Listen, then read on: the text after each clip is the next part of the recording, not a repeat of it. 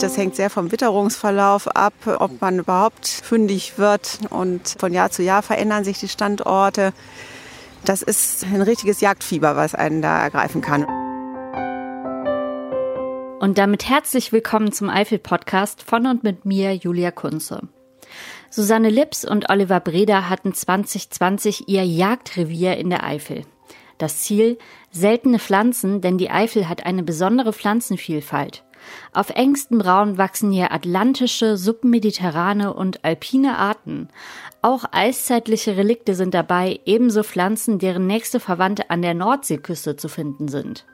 Ihre Funde haben sie nun in dem botanischen Reiseführer Die Eifel, was hier alles wächst, zusammengetragen. Ich habe sie zum Gespräch getroffen und sie erst einmal gebeten, sich vorzustellen. Mein Name ist Susanne Lips.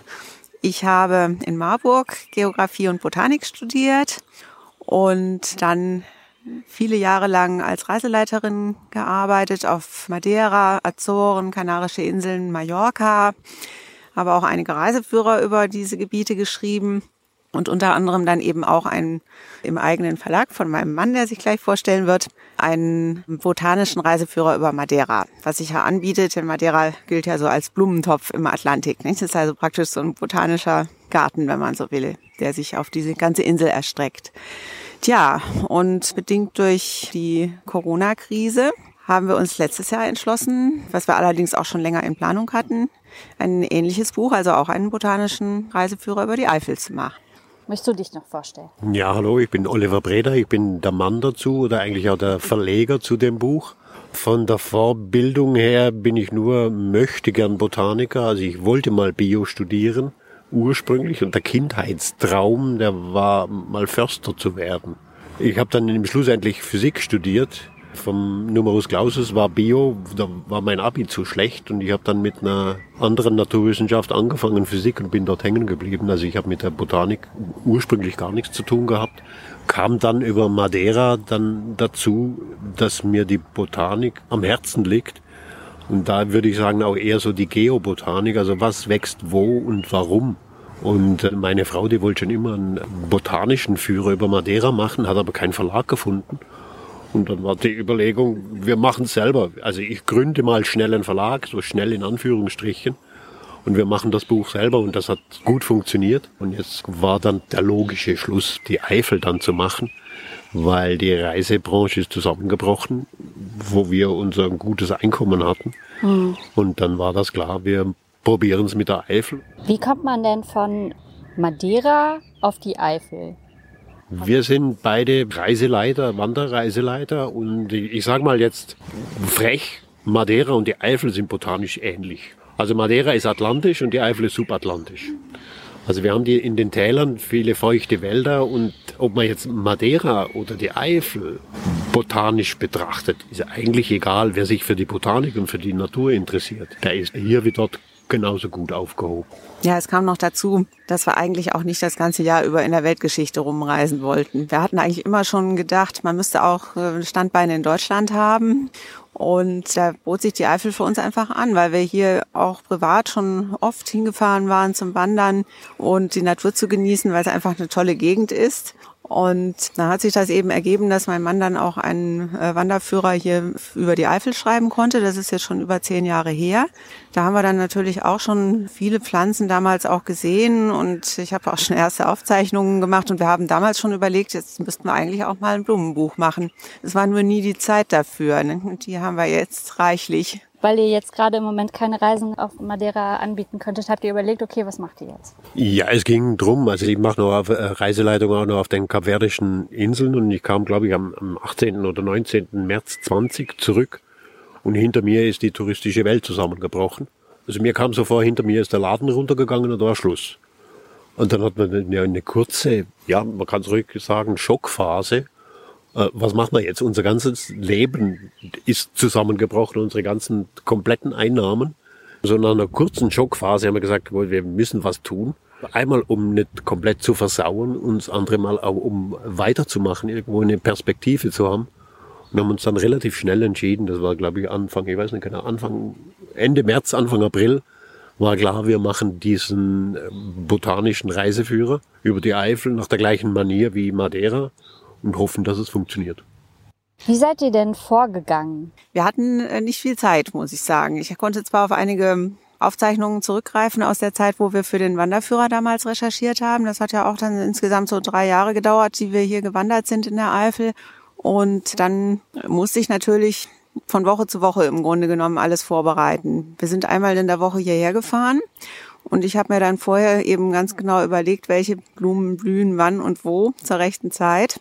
Und dann haben wir eben an dem Tag, den wir in die Eifel gefahren sind, jeweils so vier bis sechs Standorte, also Naturschutzgebiete sozusagen aufgesucht und haben da sehr intensiv von morgens bis abends die entsprechenden Pflanzen gesucht und zum Glück auch gefunden, jedenfalls fast alle. Also es gab natürlich so zwei, drei Arten, die ich gerne noch gehabt hätte im Buch, die einfach nicht aufzufinden waren. Ja, das kann man nicht ändern, aber insgesamt gesehen, denke ich, waren wir ganz erfolgreich. Und das haben wir also über die gesamte Saison äh, gemacht, sind dann teilweise aber auch äh, länger hier gewesen, also auch schon mal eine ganze Woche dann während der Hauptblütezeit. Und dann gingen so unsere Recherchen bis in den Oktober hinein. Da sind noch die letzten Pflanzen, die dann noch anfangen zu blühen. Und danach haben wir dann das Buch, also zum Teil natürlich schon zwischenzeitlich habe ich auch schon am Text gearbeitet, aber danach eben dann fertig geschrieben. Und äh, Oliver hat dann das Layout gemacht, hat die Fotos hineingesetzt. Dann waren wir also kurz vor Weihnachten fertig und im Januar wurde das Buch gedruckt.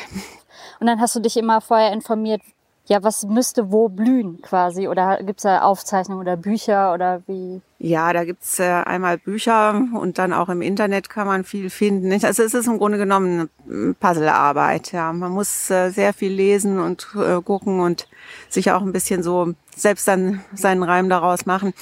Natürlich kann ich auf eine jahrzehntelange Erfahrung zurückblicken, weil ich ja jetzt nicht nur in der Eifel, sondern auch in anderen Gebieten in Deutschland schon die Vegetation im Prinzip kenne und das deswegen jetzt nicht so völlig fremd für mich war. Ja, also ich könnte es nicht. Also ich denke, da, da brauchst du schon ein bisschen einen, einen botanischen Hintergrund, um, um zu wissen, wo gucke ich nach, wie, wie, wie gucke ich nach, die Artenlisten, dann die ganzen äh, Bezeichnungen. Also ich bin da eher dann der, der fürs technisch zuständig, für die Bilder, für das Layout und dann für die Druckerei. Also wenn man es jetzt klassisch sieht, bin ich dann praktisch der Verlagschef, der Programmchef und der Vertriebsleiter. Und äh, Susanne ist die Autorin. Ich guck, wir wollen auch Laien erreichen mit dem Buch. Und ich guck dann schon beim Lektorat, dass ich dann auch mitmache, dass das auch für Laien verständlich ist. Also wir wollen jetzt nicht das Buch vollstopfen mit Fachausdrücken, das wäre einfacher. Aber es so darstellen, dass der, der Laie was damit anfangen kann und auch der Fachmann. Das ist dann zum Teil auch mein Job. Und bei mir geht es so drum, also ich würde von den Pflanzen erstmal gar nichts finden. Die Vorbereitung von Susanne muss ich mir dann genau angucken und mir Bilder von den Pflanzen im Internet, in den Büchern, von vorne bis hinten, von oben bis unten, ganz genau angucken, dass ich die in der Landschaft dann auch finde. Weil dann, dann geht es darum, ums Fotografieren. Und so gesehen hat man auch Glück, äh, das Jahr 2020, das war relativ trocken. Das heißt, ich wurde nicht ganz so dreckig beim auf dem Boden rumkriechen und wühlen und die Pflanzen dann zu fotografieren, weil wir haben im Buch dann auch Bilder drin, wo wirklich ich dann auf der Höhe von so einer 10 Zentimeter hohen Pflanze lieg. Da ist es dann schon angenehm, wenn das Gras nicht so nass ist. Das ist nämlich auch so gesehen ganz praktisch, dass wir ähm, das alles zu zweit machen, denn man könnte das alleine so nicht hinbekommen, weil man nicht gleichzeitig fotografieren und äh, Pflanzen suchen und so weiter könnte. Es ist einfach alles dann zu viel. Wir haben diese Erfahrung früher auch schon gemacht bei gemeinsamen Projekten an Reiseführern, dass es doch ganz gut ist, wenn man sich so die Aufgaben ein bisschen aufteilen kann, wenn man also nicht alleine dann unterwegs ist, sondern zu zweit.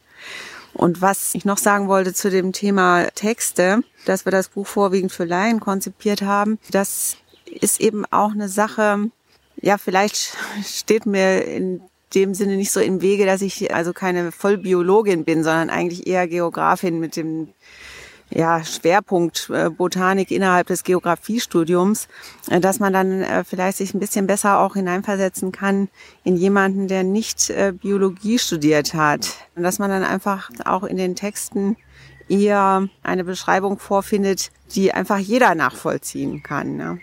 Ihr seid halt Reiseführer, ne? Also ihr Genau. seid das ja auch gewöhnt, auch mit Leu Leuten zu erklären. Das ist es, also das kommt auch noch dazu, dass wir praktisch aus der Reiseleitung kommen und, und aus der Natur, aus der Wanderreiseleitung und da wissen wir, was interessiert die Leute. Man muss natürlich auch jemand darauf hinweisen, was es zu sehen gibt, weil wenn ich nur so durch die Landschaft äh, gehe, dann sieht man normalerweise nichts. Also dieser Spruch, man, man sieht nur, was, was man weiß, der, der stimmt schon. Also es geht ja mir auch so. Wenn, wenn ich jetzt hier durch die Eifel ging, vor, bevor wir das Buch gemacht haben, hätte ich nichts gesehen. Jetzt, als wir oder ich oder wir beide das Buch gemacht haben, sehe ich ja plötzlich, ach, da ist die, da ist die Pflanze und da ist die Pflanze. Und das hilft dann auch schon, auch bei den Kapitel Wissenswertes. Da steht dann halt drin, was interessant ist drumrum. Ne? Und noch zur Ergänzung, was die Reiseleitung betrifft, genau. Da war das nämlich am Anfang bei mir jedenfalls so, dass ich alles immer viel zu wissenschaftlich und abstrakt machen wollte. Ne? Man kennt das einfach so von der Uni und denkt, so müsste das gemacht werden. Und im Laufe der Zeit merkt man eben, was äh, die Leute wirklich interessiert und wie man das rüberbringen muss. Ne? Also das äh, ist auf jeden Fall wirklich sehr hilfreich, diese Erfahrung im Hintergrund zu haben, auch beim Schreiben eines solchen Buches. Was macht am meisten Spaß bei so einem Projekt? Ja, was am meisten Spaß macht von dem Buch ist klar die Recherche. Also das ist so, so eine Art Jagdfieber. Ich bereite mich vor oder ich lasse mich vorbereiten in meinem Fall und äh, gehe dann in die Landschaft und suche die Pflanzen und das macht dann das macht dann Spaß. Erstens mal hat man dann ein Erfolgserlebnis, wenn man sie gefunden hat. Ja, und dann beschäftige ich mich dann ausführlichst mit dem einen Pflänzchen und fotografiere die von oben bis unten. Da kommt der alte Jäger und Sammler durch. Ne? So habe ich das Gefühl. Also, das, also ich komme da in einen richtigen Flow, wenn ich dann irgendwo in der, in der Wiese lieg und ich, mich kriegt man dann immer weg von den Blömeln. Ne? Wie sollte man als Neuling anfangen, wenn man jetzt so ein totaler Laie ist? Also ich habe jetzt euer Buch gekauft, was hier alles wächst. Und dann denke ich mir so, ja, ich gehe jetzt auch los. Oder, oder wie? Genau, da geht man einfach los. Also bei bei uns im Buch muss man nur wissen, wo ich bin, also im, auf der Wiese, im Buchenwald oder sonst was. Und ich muss wissen, wann ich da bin. Und dann komme ich mit dem Buch zurecht, weil wir haben es nach Standorte aufgeteilt und dann innerhalb den Kapiteln nach Blütezeit. Wenn ich wirklich Pflanzen sehen will, ist es am besten, ich lese mir da vorher die Kapitel durch. Also ich habe jetzt zum Beispiel vorne eine Wanderung irgendwo, zum Beispiel Schönecken zu machen. Da komme ich jetzt hier durch, durch Buchenwälder, ich komme an einige Wiesen vorbei. Ich blätter einfach im Buch durch, je nach Jahreszeit. Was ist da? Und guck mir die Pflanzen vorher schon an. Wenn ich das nicht mache als kompletter Laie, sehe ich höchstwahrscheinlich nichts. Also Gras, Löwenzahn und Gänseblümchen. Also mir ging das lange so, wenn ich das vorher nicht gewusst habe, habe ich nichts gesehen. Ich habe gesagt, ja, ist schön grün und schön gelb und, und, und weiß. Ja, ich weiß aber auch von einem umgekehrten Fall von einer Freundin, der wir das Buch geschenkt haben, die also tatsächlich dann während äh, ihrer jetzt sonntäglichen Spaziergänge in der Natur, die sie als eigentlich erst beginnt zu entdecken seit der Corona-Krise, weil sie vorher nicht so viel in der Natur war, dann einfach mal, wenn sie eine schöne Pflanze gesehen hat, dann im Buch geblättert hat und dann hat sie sie dann tatsächlich auch durchs Blättern gefunden. Also man kann da auch ganz unbedarft dran gehen. Man muss jetzt nicht unbedingt sich äh, ganz groß vorbereiten. Und dann gibt es natürlich auch noch, das soll also durchaus auch abgedeckt sein, es gibt ja äh, Menschen, die sich schon sehr gut auskennen mit der Botanik. Und wir haben also mit voller Absicht in dem Buch sowohl häufige Arten als auch Arten, die wirklich nur sehr selten zu finden sind, untergebracht. Weil für diejenigen, die schon alles kennen, natürlich die seltenen Pflanzen das Besondere sind.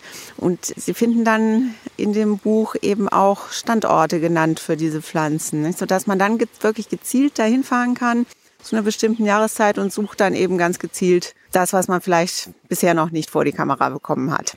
Was ist denn das Seltenste, was ihr im Buch habt? Oder wo ihr am meisten gesucht habt? Ja, da ist einmal der Schnabelsenf. Das ist wirklich was ganz Besonderes. Der kommt nur im südöstlichen Teil der Eifel vor, an wenigen Stellen, also im Nettetal zum Beispiel bei Trims. Das ist eine besondere Seltenheit. Der Schnabelsenf. Ja, und dann die Färberscharte, die ist natürlich auch sehr selten. Die haben wir überhaupt nur an einer Stelle gefunden bei Weiher. Das ist eher in der Nordeifel. Das sind, glaube ich, die beiden seltensten. Die Enziane, die sind natürlich auch noch was Besonderes. Also den, den gewöhnlichen Franzen-Enzian und dann ein Kranz-Enzian.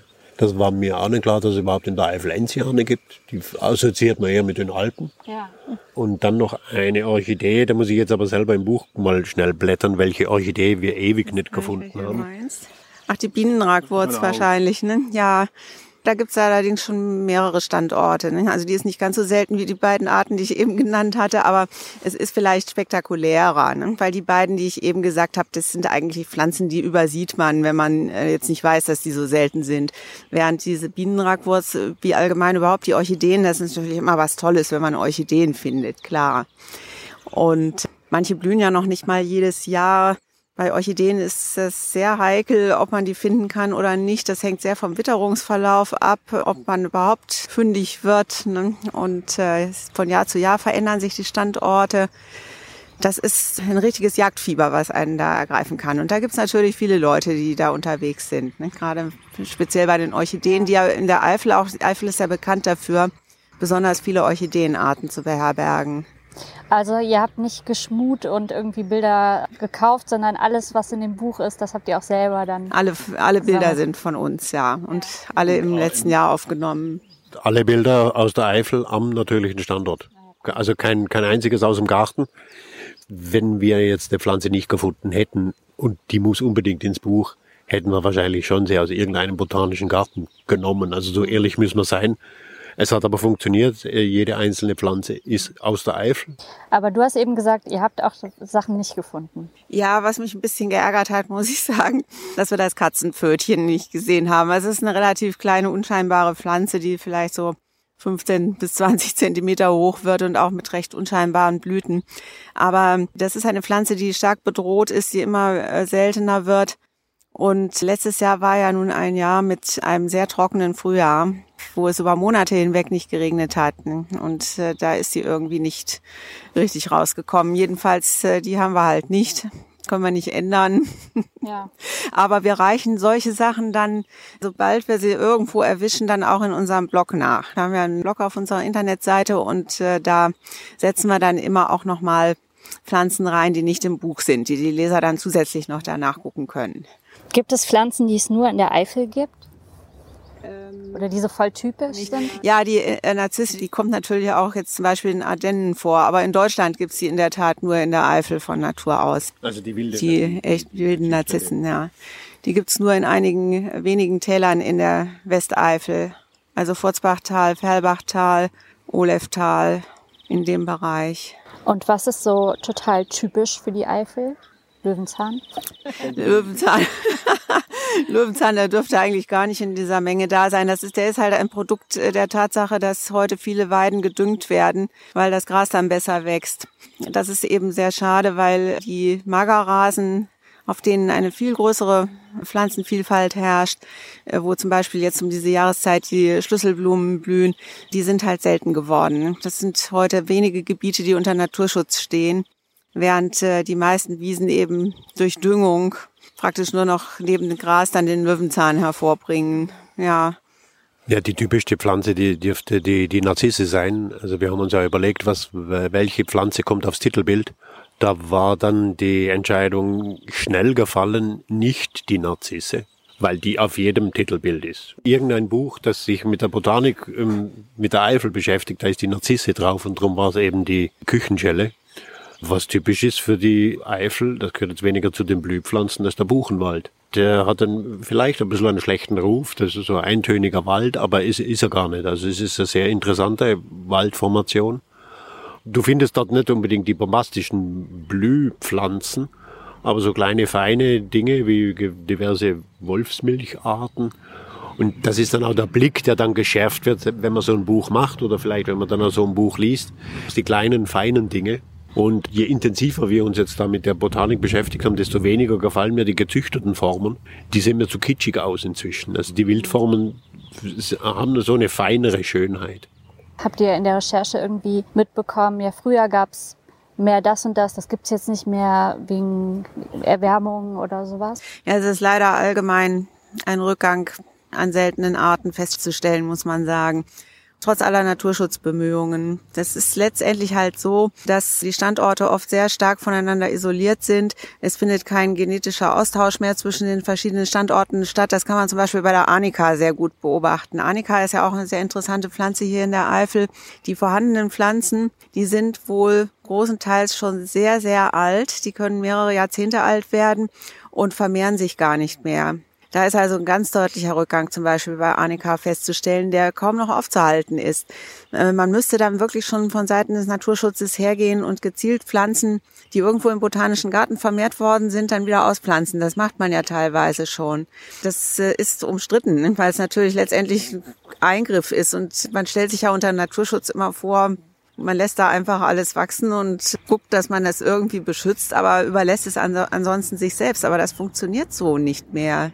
Einfach weil die Standorte zu stark voneinander entfernt sind. Dazwischen sind eben Flächen, die diese Pflanzen nicht besiedeln können. Dann gibt's ja neuerdings so dieses Konzept mit den Trittsteinbiotopen, dass man also versucht, dann so kleinere Biotope zwischen den größeren Naturschutzgebieten zu haben, wo dann vielleicht mal irgendwo ein Samen hinfliegt oder von einem Vogel hin transportiert wird.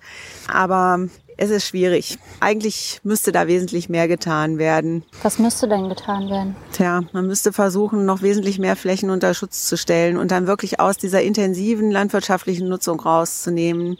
Es wird ja teilweise gemacht, dass äh, zum Beispiel die Landwirte dann im äh, Vertragsnaturschutz Ausgleichszahlungen bekommen, wenn sie Flächen nicht mehr so intensiv bewirtschaften. Da ist sicherlich die Geldmenge begrenzt, die man für so etwas ausgeben kann. Da, da könnte man sicher einiges mehr machen, wenn mehr Geld vorhanden wäre. Und was kann ich jetzt so als Eifellandin machen? Ja, am besten einen Naturgarten anlegen. Also die Gartenfläche in Deutschland, die ist ja immens, ja. Und äh, leider äh, gibt es viele Menschen, die auch aus Bequemlichkeit ihre Gärten unnatürlich gestalten. Ja. Da werden dann also ganz schreckliche Vorgärten gepflastert, äh, wo dann nichts mehr wachsen kann, wo dann im schlimmsten Fall noch irgendwelches Unkrautex hingesprüht wird. Also man kann wirklich nur plädieren hin zum Naturgarten, auch wenn er ein bisschen unordentlicher vielleicht mal aussehen mag. Und das wundert mich auch immer, ähm, dass es keine privaten Naturschutzgebiete gibt. Warum geben Menschen, die jetzt über das Geld verfügen, es nicht einfach mal für so etwas aus? Äh, kaufen irgendwo ein Stück Wiese oder Wald und machen ihr privates Naturschutzgebiet daraus. Das fände ich prima. Das, das ist jetzt sehr hochgegriffen, aber ich denke, irgendein ein Brachland zu kaufen und da eine Naturwiese draus zu machen. Alle schreien vom Artensterben oder die Artenvielfalt erhalten. Und dann werden die Naturschutzgebiete werden dann überwuchert mit Gartenabfälle oder mit Brombeerranken. Und manche Naturschutzgebiete, die sehen nicht wirklich gut aus. Hm. Und sie selbst überlassen, das funktioniert im Nationalpark, aber auch der wird reguliert und jedes kleinere Naturschutzgebiet oder kleine Biotop muss gepflegt werden. Und ich muss gucken, was ist da natürlich, was ist unnatürlich und das muss ja halt auch rausgeschnitten werden dann. Ja, das ist nämlich zum Beispiel auch so, ist ja nicht unbedingt also Naturschutzgebiet immer wirklich reinste Natur. Wenn man nämlich die Natur der ihren Lauf ließe, dann hätte man hinterher überall Buchenwald.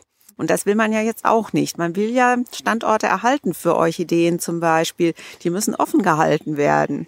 Das heißt also, man muss zum Beispiel mit Schafen dann beweiden. Man muss dafür sorgen, dass kein Gebüsch alles überwuchert und dann am Ende kein Platz mehr für die Orchideen oder andere erhaltenswerte Pflanzen ist. Ne? Und äh, das heißt, ein Naturschutzgebiet macht unter Umständen sehr viel Arbeit. Da gibt es ja dann auch so Aktionen, wo dann Freiwillige eben da so die Schlehenbüsche entfernen. Aber das ist wirklich auch notwendig. Nicht? Das ist zum Beispiel auch etwas, wo man sich engagieren könnte, wenn man vielleicht keinen Garten hat. Was ist eure Lieblingspflanze, Eiflerpflanze? Jetzt so spontan hätte ich gesagt die Kuhschelle. Ja. Weil das war die erste ja. intensive Pflanze, die wir für das Buch äh, fotografiert haben. Das ist vielleicht bei der Kuhschelle einfach auch deswegen so toll, weil die wirklich so mit die erste Pflanze im Jahr ist, die sich Ende März dann beginnt zu regen. Das ist natürlich was Besonderes. Während hinterher, wenn dann so die ganz große Fülle kommt, ja, dann winkt man sozusagen schon ab, ach, habe ich alles schon gesehen oder so. Aber die ersten Pflanzen im Jahr, das ist eben einfach immer was Besonderes. Deswegen ziert die violette Kuhschelle oder Küchenschelle auch das Cover des Buches Die Eifel, was hier alles wächst von Susanne Lips und Oliver Breda. Den botanischen Eifel-Reiseführer gibt es unter anderem auf ihrer Internetseite www.eifelflora.de. Dort findet ihr auch viele weitere Infos zu Schutzgebieten in der Eifel und Pflanzen, die es nicht ins Buch geschafft haben. Und damit danke fürs Zuhören bei diesem Eifel-Podcast. Wenn ihr mich unterstützen wollt, dann lasst doch gerne ein Like in den sozialen Medien da oder empfehlt den Podcast an eure Freunde weiter. Mein Name ist Julia Kunze, die Musik kommt von Esther Abrami. Bis zum nächsten Mal. Tschüss.